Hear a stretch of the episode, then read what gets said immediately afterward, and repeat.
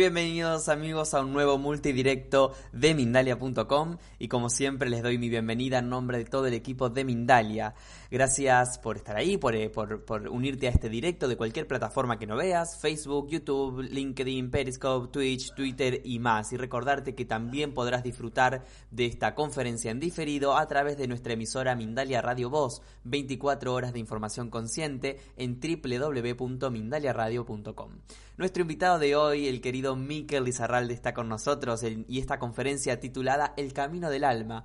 Miquel ve y siente espíritus desde pequeño, vaticina eventos y realiza predicciones, practica diferentes técnicas de contacto con el más allá, estudió con Marilyn Rosner, la cual lo formó durante dos años y medio, siguió sus estudios en Inglaterra, en Canadá, fundó un espacio de desarrollo personal y coordina una asociación de ayuda en duelo y pérdida. Todo eso es nuestro invitado de hoy, Miquel Lizarralde. Muy bienvenido, como siempre, a Mindalia.com. ¿Cómo estás? Hola, ¿qué tal, Gonzalo? Encantadísimo de estar aquí. Muchas gracias de poder contar con, conmigo, ¿no? Y gracias también, agradecido también de poder colaborar con un proyecto como este. Muchísimas gracias por estar aquí, el placer es nuestro. Vamos a adentrarnos ya en esta charla y, y espero también las preguntas de la gente. Muy bien.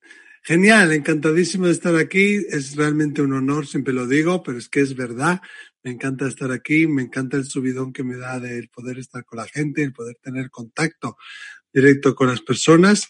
Bueno, la conferencia de hoy se llama El Camino del Alma, ¿no? Sabemos que, bueno, nosotros estamos aquí ahora en la Tierra, pero antes de venir aquí a la Tierra hemos empezado este camino antes, y lo empezamos antes de encarnar, ¿no? Hablamos de no vida después de la vida, sino hablamos de vida antes de la vida, hablamos también vida entre vidas. Y eh, ahí hay muchos maestros que ya han escrito sobre ello, tampoco voy a ser muy redundante, pues sí quiero un poco acercar, pues eso, la, la postura del alma, el punto de vista del alma y cómo es aquello o qué cosas ocurren antes de que vengamos aquí a la Tierra. Como ha dicho Gonzalo, después tendremos un ratito para preguntas, para que me podáis preguntar lo que vosotros queráis.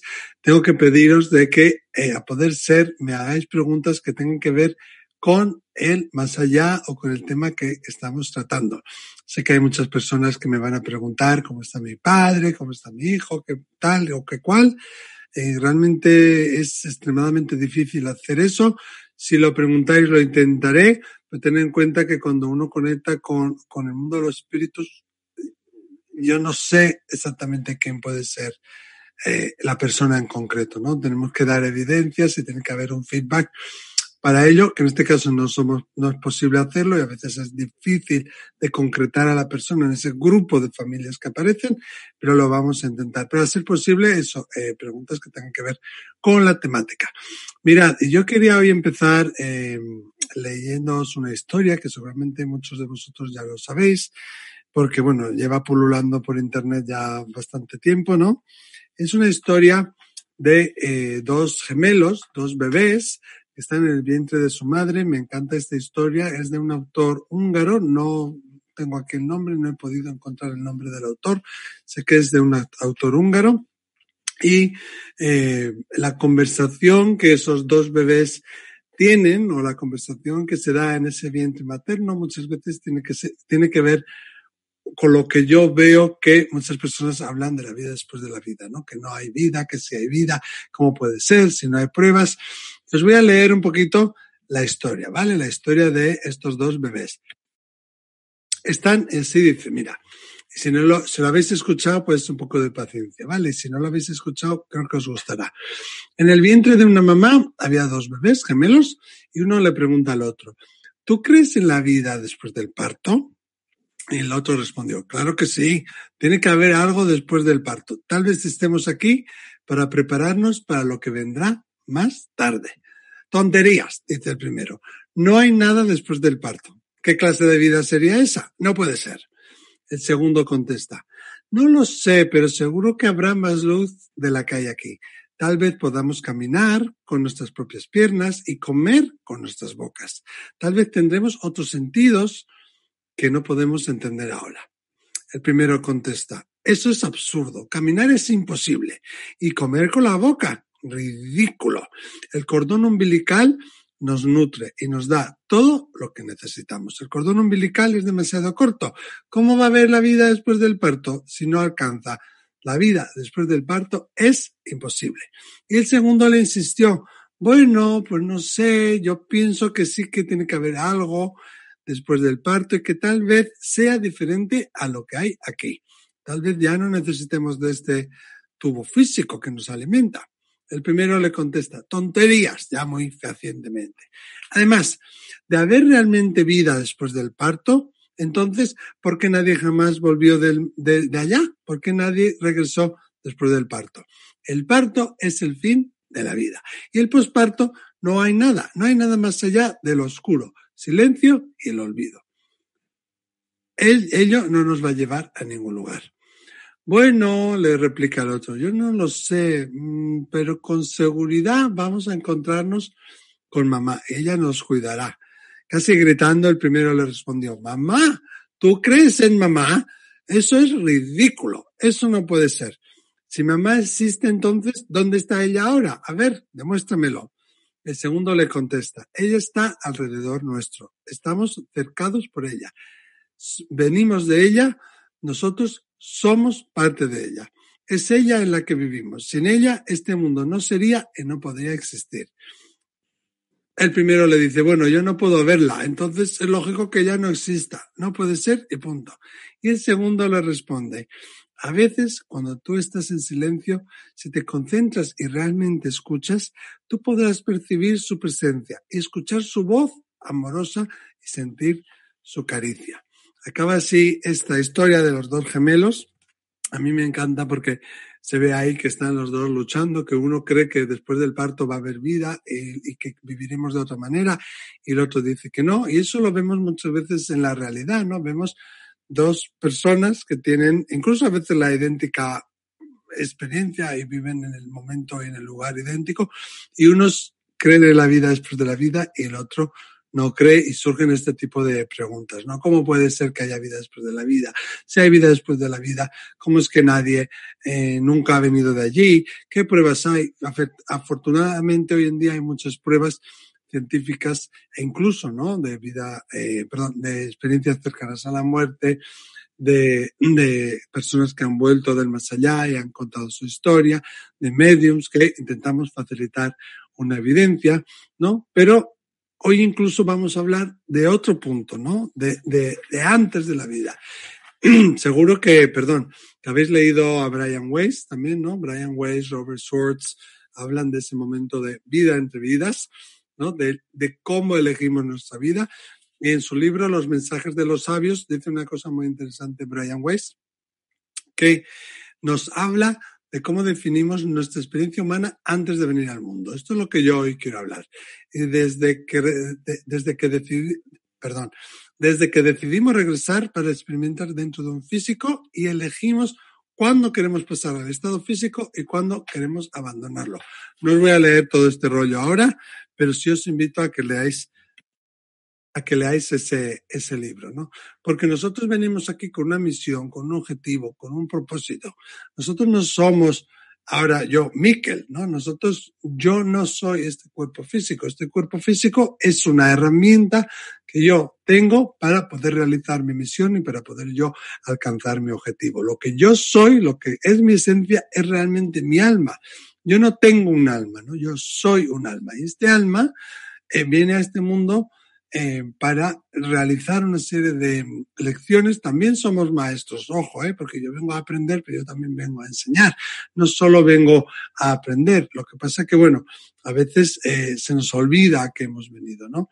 Cuando el alma decide venir aquí, que mucha gente me pregunta, ¿cómo puede ser que alguien elija eh, morir de hambre? ¿Cómo puede ser que alguien elija ser abusado? Que alguien elija que le den una paliza. Bueno, es que para el alma, y sé que esto puede ser un poco doloroso y difícil de, de, de entender, para el alma todos son experiencias. No existen experiencias malas ni experiencias buenas, sino que existen experiencias, experiencias que nos permiten un aprendizaje. El alma quiere correr, quiere llorar, quiere mm, eh, sentir la pérdida, quiere sentir la alegría, el amor, el nadar, el, el, la tristeza, la alegría, ¿no? Y todo ese tipo de experiencias no las podemos vivir como alma, por eso venimos aquí, ¿no? Y muchas veces elegimos al padre, a la madre, a los padres, a las madres, a la familia, y elegimos las experiencias que nos van a dar estas personas. Pero siempre vamos a tener el libre albedrío para trabajar y para reaccionar, para interactuar, perdón, con esa experiencia. Es decir, yo siempre vengo eh, con una misión, pero yo siempre tengo un libre albedrío. Entonces yo, se me presenta un peligro, se me presenta una cosa maravillosa, se me presenta un acto un poco más difícil y yo, con mi libre albedrío, puedo quedarme enganchado en ese acto y hacerlo aún más difícil, más complejo de lo que es, o puedo darle la vuelta y que sea más positivo de lo que sea, ¿no? Cuando yo agarro una oportunidad positiva, puedo no teñirla de tanta positividad o con mi libre albedrío agarrarla, zambullirme en ella y hacer que sea más grande, ¿no? Pues todas esas vivencias, todas esas experiencias las decide el alma antes de venir, ¿no? Eh, hay una analogía súper bonita que ya viene de Platón, de la República de Platón, de un personaje que se llama Er, si no me equivoco. Eh, analogía de Er ¿no? En la República de Platón nos habla, ¿no? De cómo, bueno, pues este ser, eh, creo que era un armenio, eh, pues bueno, cuando muere va a una especie de em, eh,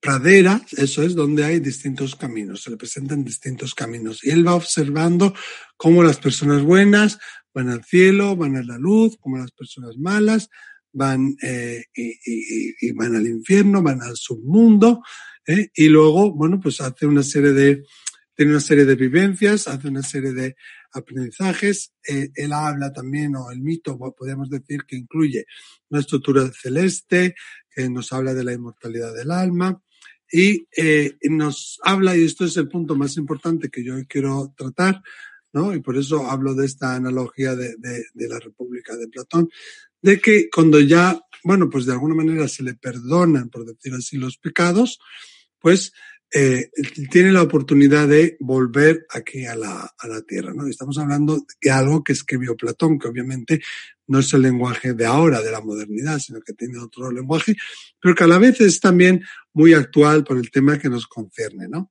De que de repente se le dan a elegir no tanto el país, no tanto eh, la cultura, el idioma, sino los padres, las familias y sus circunstancias. De alguna manera el alma antes de venir, ya lo dice aquí la analogía, eh, ya el alma puede elegir las oportunidades que se le presentan. Y eso tenemos que tener todos claro, que, eh, que nuestra vida, o podemos decir que nuestras experiencias más notorias, nuestros aprendizajes más notorios y las personas que más nos han impactado en nuestra vida, impacto positivo o negativo. Ya repito que para el alma no, no son más que experiencias. Todo eso lo elegimos antes de morir.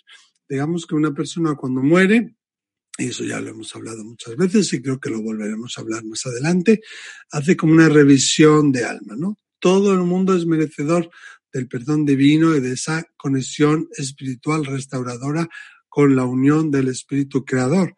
Todo el mundo tiene derecho a eso.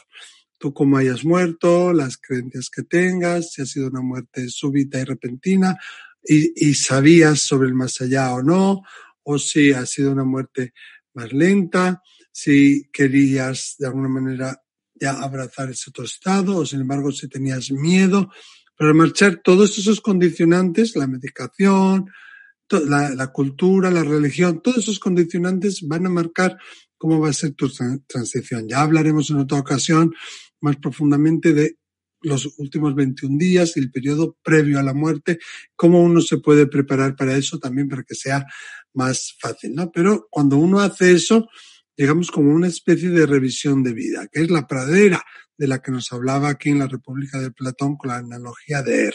¿no? Miradlo en internet, seguro que lo podéis encontrar rápido. ¿no? En esa pradera, pues que no es una pradera, sino que muchos espíritus lo describen como un destello de luz o lo describen a veces como lo que algunos llaman el túnel, lo que, que es ese caleidoscopio, ¿no?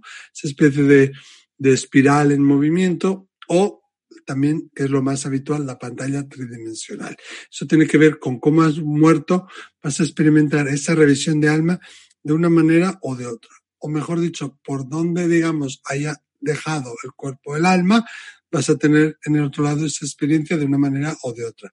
Pero esa revisión de alma, ese, ese ver qué misiones has conseguido, cuáles objetivos has conseguido, cuáles no has conseguido, cuáles te quedan pendientes, eh, sentir en tu cuerpo, porque cuando haces esta revisión sientes en tu cuerpo cómo has influenciado en la vida de los demás y lo sientes multiplicado por miles y sientes en tu ser todo lo que has hecho sentir a los demás y lo sientes multiplicado. Entonces, si es alguien que ha hecho mucho mal, mucho dolor, que ha creado muchísimas desgracias, ¿no? Vamos a poner un dictador que ha matado a muchísima gente. Bueno, pues digamos que tendrá que hacer probablemente el llegar a la luz le costará más porque sus propios eh, miedos, sus propias creencias, eh, su propia mente, la vibración en la que está vibrando, la frecuencia en la que está vibrando ese alma, seguramente le cueste más ir a la luz, pero una vez que se encamina hacia la luz y llegamos a esa pradera que describe Platón,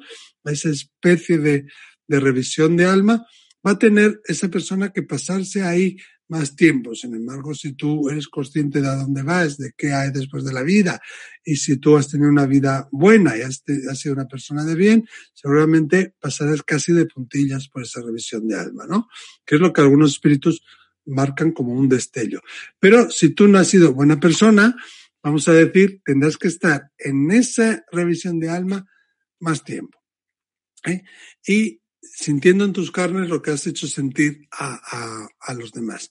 Y ahí tiene que haber lo que es un trabajo personal, un trabajo de amor incondicional, un trabajo de perdón supremo. Y solo entonces, y nada más que entonces, vas a pasar a la luz. En ese camino, antes puede haber familiares que te acompañan, pero normalmente es que eh, los familiares aparezcan mm, antes y después, y que los guías sean los que te acompañan a después pasar de esa especie de revisión a la luz. ¿eh? Eh, entonces, pero todo el mundo tiene derecho a llegar a la luz. Eh, eso que están diciendo muchas personas que no hay que ir a la luz, que si vas a la luz, luego eres como una oveja que vuelves a la tierra a servir al tirano, y al ser eh, subyugado por las no sé qué, y que hay unos demonios que no sé ni cómo se llaman, todo eso no es cierto, al menos desde mi experiencia no es así. Nadie se va a morir hoy, pero si un día cuando os moráis, por favor, buscar la luz e ir a por la luz. Y además, cuando muchas personas vuelven ¿no? de la vida y tienen esas experiencias cercanas a la muerte o cuentan su historia, muchas veces vemos es, es que hablan de salud. Incluso muchas veces cuando tienen esa especie de, de, espiral de la que os hablaba, esa experiencia de espiral, de salir de cuerpo en forma de espiral, pues lo que ven es como si fuera un, un, un túnel, ¿no? Lo que llaman el túnel. Pero lo cierto es que todo el mundo es merecedor de ese perdón, todo el mundo puede ir a la luz y solamente cuando has llegado a la luz te vas a poder comunicar. Eso que dicen que hay que dejar al espíritu tranquilo, que no hay que pedirle nada, que si les llamas no le estás dejando avanzar. Y todo eso no es, no es cierto. Desde luego, en mi experiencia, no es así. Es al revés. Te van a decir que, que, han llegado, que están bien, eh, van a aparecer en tus sueños, te van a hacer saber cómo es el lugar donde están ahora y sobre todo te van a querer decir que se encuentran bien y que no han muerto. ¿eh? Y esto lo van a hacer una vez que están en la luz. Antes de estar en la luz se pueden hacer ruidos, se pueden eh, crear ciertas manifestaciones, pero no hay una comunicación per se, ¿no? Como bidireccional. Esa comunicación se da solamente en la luz. Por eso sabemos que los espíritus que se comunican son precisamente los espíritus que sí están en la luz, ¿no? No porque se comuniquen pensamos que, que no están en la luz. Hay muchas personas que se presenta un espíritu y dice, ay, no, no, que se vaya a la luz. Ay, no, no, no quiero, márchate, márchate, vete a la luz. Pero si se ha presentado y si quiere comunicarse contigo, es un error pensar que no está en la luz, porque si lo hace es porque ya ha hecho esa especie de revisión y porque ya ha llegado al lugar donde tenía que llegar. Y desde allí, que es un lugar de amor incondicional y que es un lugar, ¿cómo os lo diría?, tan pristino que creo que nadie lo puede entender. Yo esta información eh, la sé porque los espíritus me lo cuentan cuando alguien me pregunta eso en consulta o yo muchas veces en meditaciones les hago ese tipo de preguntas, pues ellos me lo cuentan. Y, y las comunicaciones se ven, ¿no? Muchas veces cuando alguien no está en la luz, no aparecen las comunicaciones. O es muy, muy, muy difícil conectar con esa persona, o es casi imperceptible su, su energía, o es muy pesada, ¿no? Se ve claramente y se siente claramente el tipo de energía con la que se manifiestan. Y es un error pensar que aquellos que se manifiestan son justo los que no están en la luz, porque es al revés. Es desde la luz, desde donde nos hablan, y es desde la luz, desde donde pueden tener la oportunidad de manifestarse. Entonces, pasamos un tiempo en la luz, si es verdad que al principio es cuando echamos más de menos a las personas de aquí. No es que echamos más de menos, sino que les vemos sufrir más y nos cuesta más verles sufrir y luego como que aprendemos, como no, nunca les abandonamos, pero cogemos cierta distancia para que ellos también, los de la Tierra, puedan realizar sus misiones. Y una vez que estemos ahí en ese punto, y una vez que estemos ahí, que no hay cuerpo, sino que somos pura conciencia, que no hay ego, que el ego se va disolviendo, que recuerdo todas mis existencias, que recuerdo todas mis vidas, eh, aunque la última, digamos que es más notoria. También hay ciertas personas o ciertos expertos que dicen que puedes vivir varias vidas a la vez o que puedes vivir en varios lugares a la vez. Yo no tengo esa información, mi experiencia desde luego no es esa. Pero eh, una vez que pase un tiempo y vas creando esto, incluso puedes aprender a ayudar a otras personas. Incluso puedes llegar a querer ser el guía de estas personas. Y una vez cuando pasa todo esto, cuando ya llevas un tiempo ahí, esa noción de tu personalidad eh, se va como difuminando, desde luego el ego ya no está, es un recuerdo lejano la última vida que has tenido y probablemente todas aquellas personas que fueron de, de tu familia de almas eh, lleguen a ti, pues seguramente entonces ya podrás decidir volver. Pero cuando uno vuelve aquí, vuelve para disfrutar, para aprender. Es verdad que la vida es dura, pero cuando pones en una balanza, normalmente la vida nos da muchas cosas buenas, muchas más cosas buenas que muchas cosas negativas, ¿no?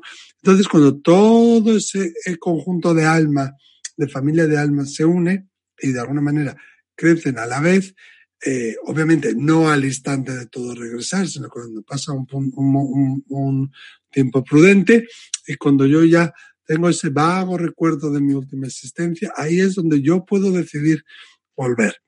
Aquí quiero hacer un pequeño inciso para explicar lo que es las familias de, almas. Cuando hablamos de familias de almas, son aquellas personas que tienen contigo un contrato de alma y que han venido a ayudarte a ti y también que tú les ayudes, como un columpio, ¿no? Como dos extremos de una cuerda, los dos están interconectados y los dos se eh, ayudan mutuamente, ¿no? Entonces, cuando eh, eh, tienen ese objetivo de ayudarte a conseguir tus metas, a conseguir tus misiones de alma, a conseguir que tú evoluciones aquí en la Tierra y a que las oportunidades que la Tierra, las oportunidades que la vida te presente, que no se te escapen, ¿no? Esa es la función de las familias de alma. Y las familias de alma no son necesariamente siempre las familias biológicas. O dicho de otra manera, no todas las familias, perdón, no todos los miembros de tu familia de almas van a ser tu familia biológica. Está tu familia biológica, está tu familia de almas.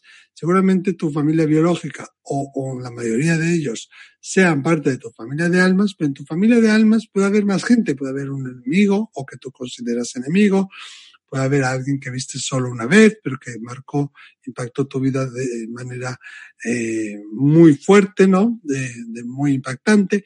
O personas que son tu mejor amigo, tu mejor amiga, ¿no? Esas personas de, del, del alma son aquellas personas que cuando las conoces, cuando las ves, en el primer momento se crea una conexión enorme y una conexión eh, que, es muy fuerte, que perdura toda la vida, ¿no? Para bien y para mal, porque normalmente cuando se habla de esa conexión de amor, pero puede ser también un rechazo.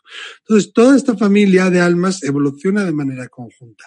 Todos van a ir después en el cielo como esperándose los unos a los otros y después pueden elegir venir. Y cuando tú eliges venir, eh, bueno, pues dices, pues eh, eliges las misiones que quieres eh, aprender, eliges las, eh, los objetivos que, te marcas unos objetivos que quieres trabajar, eliges las materias que quieres trabajar, ¿no? Y dices, jo, pues estudié matemáticas la vez anterior y me resultó un poco pesado, no quiero ya más matemáticas, ahora quiero que sea algo más liviano.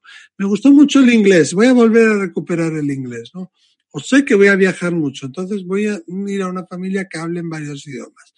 O, o voy a querer aprender lo que es eh, la autorrealización o la autovaloración. Entonces voy a ir a una familia donde las personas tengan baja autoestima, donde yo tenga que luchar la autoestima. O al revés, donde tenga una padre, un, un padre, una madre que me esté todo el día eh, fortaleciendo mi autoestima y que confíe en mí, que me dé mi libertad, ¿no? Y que me haga crecer como ser humano. Entonces, todas esas eh, lecciones o todos esos aprendizajes se aprenden antes de venir aquí a la Tierra, ¿no? Y normalmente aquellas que te gustaron, o algunas de ellas puedes repetir, pero la idea es que vengas a aprender aquellas que no viniste a aprender la vida anterior, o alguna que te quedó medio colgando, o alguna que no hiciste muy bien. A veces con el libre albedrío lo que hacemos es ignorar una oportunidad. Lo que hacemos es evitar una situación y nos alejamos de esa situación. Pero esa situación ha podido ser para nuestro mejor crecimiento, para nuestro mayor crecimiento y lo hemos dejado de lado. Entonces, eh, eh, vamos a tener que elegir eh, volver a eso, ¿no? Y si es verdad que normalmente lo elegimos, ¿no? Yo siempre lo veo como unos colores se presentan ante nosotros, ¿no? Y que elegimos los colores que más necesitamos o que más vemos que nos pueden servir. Pero esta elección no se hace solo, se hace con el conjunto de, de, la, de la familia de almas y sobre todo se hace con la ayuda de los guías. Entonces los guías eh, son como ese profesor que te dice que tienes que volver a examinarte de aquella materia que te quedó pendiente, ¿no? Y a veces, además, como en el último momento, un alma puede elegir venir como mujer en vez de hombre porque hay un patrón de abuso que se repite en los hombres y viene como mujer para cortar eso. O al revés, todas las mujeres han sido abusadas y en el último momento decide venir como hombre para cortar eso y ser una clase de hombre distinta que sus familiares, ¿no? Pues todas esas decisiones las hace el alma antes de venir en esa especie de mm, jardín o de pradera de la que nos hablaba en la eh, Platón, en la República, en la analogía de Er, del armenio, y eh, que se toma todo el, la toma todo el conjunto de la familia de almas y la toma además con la ayuda de los guías. Entonces tú dices, vale, tengo este enemigo y tengo esta persona que me ha hecho la vida imposible, pero y nadie quiere estar en esa situación, nadie quiere estar metido ahí eh, con una persona que te está haciendo mal, pero tenemos que pensar que puede ser que esa persona que te está haciendo mal haya elegido tener ese papel en tu vida para hacerte crecer, ¿no? Para hacerte aprender. Y sé que esto es muy difícil de entenderlo como personas que somos y a veces nuestra mente limitante no nos deja ver eso con claridad.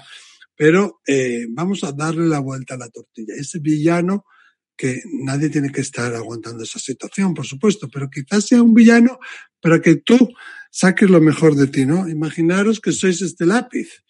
Entonces, el villano es el sacapuntas, también lo tengo aquí. Entonces yo puedo estar así, chocándome así con el villano, haciendo todo tipo de situaciones, o puedo elegir confrontarlo, sacar punta, aprovechar esta situación, hacer que esta situación me dé lo mejor que tiene y que yo pueda aprender lo que mejor me tiene esta situación para mí y después bon voyage. No es mi responsabilidad lo que ya después haga esa persona con esa situación, pero sí es mi libre albedrío y mi responsabilidad si decido permanecer en esa situación, ¿no? Hay una frase que me encanta eh, de la Biblia que es la de poner la otra mejilla y diréis, ¿cómo te puede encajar eso, no? Porque tengo, tenía yo un profesor especialista en el judeocristianismo que estudió muchísimo eh, esa cultura y que siempre decía que esa frase había sido mal traducida del antiguo hebreo. Cuando dice poner la otra mejilla, no significa realmente que pongamos la otra mejilla para que nos llene de golpetazos la otra persona y sea de una forma sádica eh, que haga lo que quiera con nosotros, sino que le ponemos la otra mejilla y que caminamos en la dirección en la que ahora mira nuestros ojos. ¿no? Él decía que ese era el significado verdadero y real de esa, de esa, de esa, de esa frase. que imaginaros qué distinto, ¿no? Entonces, si alguien es tu enemigo y si estás ahí eh, por secula seculorum repitiendo la misma situación es porque hay algo de crecimiento, hay algo situacional, hay algo de aprendizaje que no lo hemos aprendido, ¿no? Eh, y como decía en la analogía de Er, ¿no? Elegimos las circunstancias y nos preparamos un plan para nuestra vida antes de ser concebidos incluso, ¿no? Y eso yo lo he visto muchas veces que incluso puede cambiar a veces de sexo en el último momento el alma, ¿no? Y todo eso nos ayuda a esa preparación con los seres espirituales que viene desde el amor y lleno de amor. Eh, sí quiero recalcar eso, que siempre tenemos el libre albedrío que lo que elegimos marca nuestra vida y va a marcar las lecciones prioritarias eh, o mayores de nuestra vida, pero que también siempre queda eh, espacio para el libre albedrío, que con el libre albedrío siempre también podemos nosotros co-crear. Nosotros también podemos ayudar a que esa situación sea mejor. Mejor o peor, cada uno decide. Por eso es tan importante saber sobre la vida después de la vida, saber sobre el mundo de los espíritus, sobre la comunicación con los espíritus y realmente empoderarnos de una forma eh, con información, ¿no? Creo que ya nos toca pasar a las preguntas, ¿verdad, Gonzalo? Así es, así es, Miquel. Muchísimas gracias por esta información. Enviamos saludos a Latinoamérica y Europa, muchísimos países conectados. Tenemos varias preguntas, vamos a intentar responder la mayor cantidad en este tiempo. Antes de pasar a estas preguntas, eh, Mindalia quiere hacerte llegar un mensaje muy importante sobre el nuevo Congreso Internacional Mindalia Bienestar 2020. Escuchamos, vemos, disfrutamos este video y al regreso continuamos con sus preguntas. Mindalia.com te invita a formar parte de Mindalia Bienestar en 2020, un nuevo congreso virtual internacional organizado por Mindalia que tendrá lugar los días 26, 27 y 28 de junio de 2020. Si eres especialista en salud, bienestar o felicidad, puedes participar desde cualquier lugar del mundo realizando conferencias, talleres y consultas privadas en simultáneo y en multidirectos para todo el planeta por la multimedia de Mindalia.com. Solicita más información al más 34 644 36 67 33 o envía un email a congresos@mindalia.com. Muy bien, Mindalia Congresos y próximamente este Congreso Internacional Mindalia Bienestar 2020. Como te decía, Miquel, muchas preguntas. Voy a intentar unir algunas para responder a, más personas. La Manchis y Lady hacen dos preguntas que están muy relacionadas. Eh, ¿Cómo sé si un ser querido falleció, que falleció ya encontró la luz? Y Lady desde Perú dice que ayer a las 6 de la tarde falleció un familiar muy querido eh, por, por, por, este virus que está circulando. ¿Y cómo puedo ayudar a su alma en, este camino? ¿no? Es decir, ¿cómo sabemos, cómo ayudar al alma y cómo sabemos luego que encontró la luz? Vale, lo primero que van a hacer cuando llegan a la luz es venir a comunicarte que ya están en la luz y que ya están bien. O sea que van a aparecer en un sueño, lo, típico que te quedas medio dormida en el sofá a media tarde, lo que te despiertas para ir al baño para beber agua y te vuelves a dormir, o que te despiertas pensando que sonó el despertador, te vuelves a dormir. Normalmente en esos momentos, por cómo funcionan las ondas cerebrales y otra serie de cosas que ahora no vienen al caso, les es más fácil venir. Y van a venir y van a mostrarse, pero no como un vago sueño que casi no recuerdas, sino como realmente algo que, que los hueles, que los sientes, que sientes eh, su tacto en tu piel, su voz, todo, los ves mucho más jóvenes y se te presentarán. Si no se te presentan tan claros, seguramente se presentarán a través de otra persona o a través de señales que te envíen, ¿no? Pero ese tipo de sueños perduran meses o incluso años la sensación. Antes os decía que por hablarles no es que se le evite su crecimiento espiritual y que eh, no porque estemos comunicándonos con ellos, comunicándonos con ellos estamos eh, no dejándolos descansar, etcétera. Pero sí es importante, eh, Lady, que esta persona que murió ayer, pues al principio, pues le demos ese espacio, ¿no? Ahora es importante que no lo estemos, lo podemos llorar, obviamente, pero que no estemos llorándolo en el plan de no me dejes, no te vayas, no, sino que vamos a intentar ayudarle a que su transición sea mejor. Fíjate, en India, en el hinduismo, no en India solamente, le cantan le cantan el alma para que le sea más fácil poderse desprender de nosotros, porque es la unión emocional lo que le, no le permite muchas veces ir, ¿no? Entonces, es crucial los primeros, los primeros días y sobre todo las primeras semanas, las primeros tres semanas, 21 días más o menos, lo que a ti te nazca del corazón, rezar, eh, escribirle alguna carta o lo que a ti te salga, lo que yo hago es poner un incensito y poner una vela, enciendo un velón y pongo ahí su foto y oro, rezo a esa vela y la tengo la vela encendida día y noche hasta que yo lo sienta, ¿no? Pueden ser cinco días, pueden ser tres, pueden ser quince, lo que yo sienta, ¿no? Y eso lo vas a sentir en tu corazón. Al final cada uno encuentra su camino, pero sí es importante no estar eh, jalándolos en el sentido de, de por qué te fuiste, qué voy a hacer sin ti, y, y darles luz y amor, y una cosa muy importante, si su madre ha muerto, si sus seres queridos han muerto, llamarles, decirles que vengan a buscarles, llamar a sus guías, decirles que vengan a buscarles, que les ayuden en esta evolución, ¿no? Porque eso es muy importante también, porque desde el otro lado también les pueden ayudar y mucho. Yo siempre digo que la madre siempre es una madre, cuando, incluso cuando ha fallecido, o sea que es una de las mejores cosas que podemos hacer, llamarles junto con sus guías. Gracias, Lady y La Manchis. Excelente. Alexandra desde España. Eh, ¿Por qué olvidamos de dónde venimos al encarnar? ¿Cómo podemos recordar? Bueno, esto es un, un tema muy fuerte.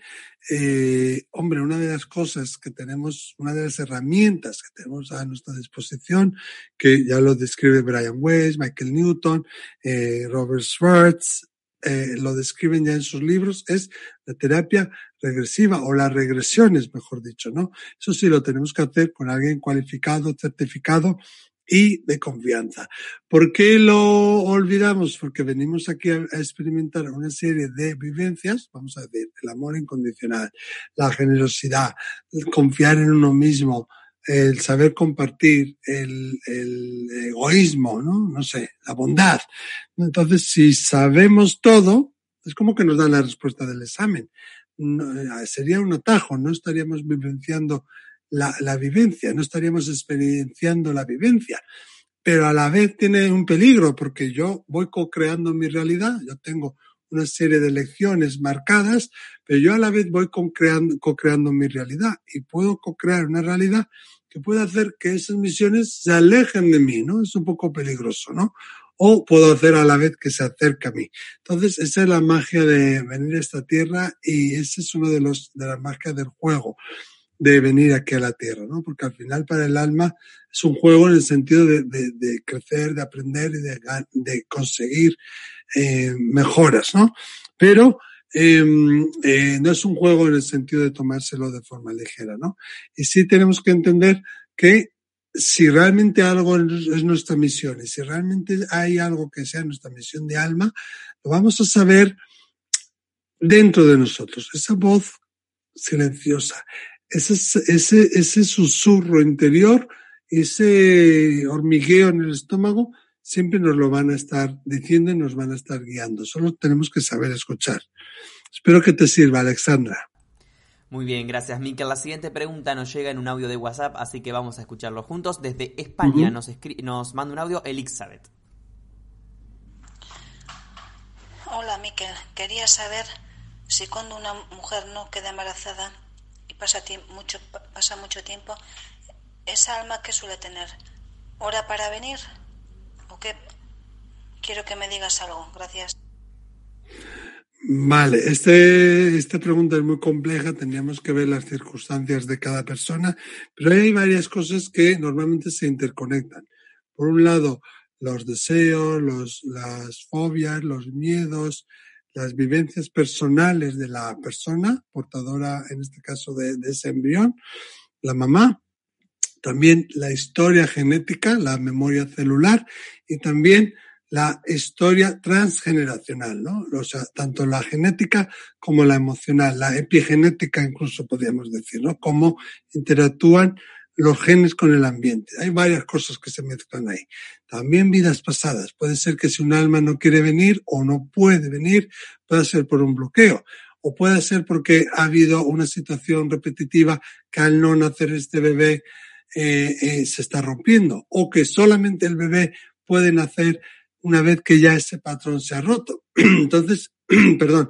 Entonces siempre esta serie de situaciones nos hacen mirarnos adentro y trabajar nuestro interior eh, y, y, ver qué situación estoy haciendo yo o qué cosa puedo hacer yo para ayudar al alma a venir, ¿no? Pero sí os puedo decir que cuando el alma quiere venir, viene. Yo he visto gente que, mujeres que se han quedado embarazadas con el DIU puesto. Y ha nacido el bebé, y ha nacido la placenta y el DIU. incluso a veces tener que quitárselo porque puede provocar una pérdida, ¿no? O he visto personas con 49 años, mujeres con 49 años que se quedan embarazadas. O alguien que supuestamente nunca iba a ser madre porque era célibe y tal y que cual, y viene el alma de otra manera, ¿no? A través de una adopción, de un familiar, etcétera. Entonces, si el alma tiene una misión para contigo, el alma va a venir. si el alma no puede venir a través de ti, que habría que estudiar qué cosas hay que estén ayudando, que estén haciendo el bloqueo, eh, eh, buscará otra manera, buscará venir como sobrino, como nieto, tal. Pero eh, una de las cosas que te recomendaría, Elizabeth, Jesús, perdona, eh, es que llamemos al alma. ¿no? Eh, todas las noches, aunque te parezca una tontería, ayuda muchísimo, ¿no? Todas las noches antes de acostarnos, hacer una pequeña respiración, tocarnos el vientre y decirle al alma que venga, presentaros quiénes sois, quién eres, qué lo ofreces para ellos y tal, ¿no? Sí que a veces tienen una fecha marcada, pero no siempre es una fecha exacta. Muchas veces tiene que ver con lo que te decía antes, con el portador o con la familia receptora de ese alma, o incluso cómo ha muerto ese alma, ¿no? Que los miedos que haya pasado, las situaciones que haya vivido en la otra vida. Entonces, a veces hay que ayudarle un poquito, ¿no? Eh, pero no es que tenga una hora, sino que viene si se cumple una condición, o no viene a menos que se cambie una situación. ¿no? Siempre hay una pequeña variabilidad. Espero que te sirva, Elizabeth. Muy bien, Miquel, nos quedan dos minutos. Te voy a hacer una pregunta, pero tratemos de responder brevemente. Marina, desde España, ¿cómo se puede diferenciar un alma nueva con pocas reencarnaciones, aclara, de un alma vieja? Al menos una bueno, idea. Hoy, Hoy en día muy pocas almas son viejas, casi todas son, eh, perdón, nuevas, casi todas son viejas. ¿Cómo se puede diferenciar?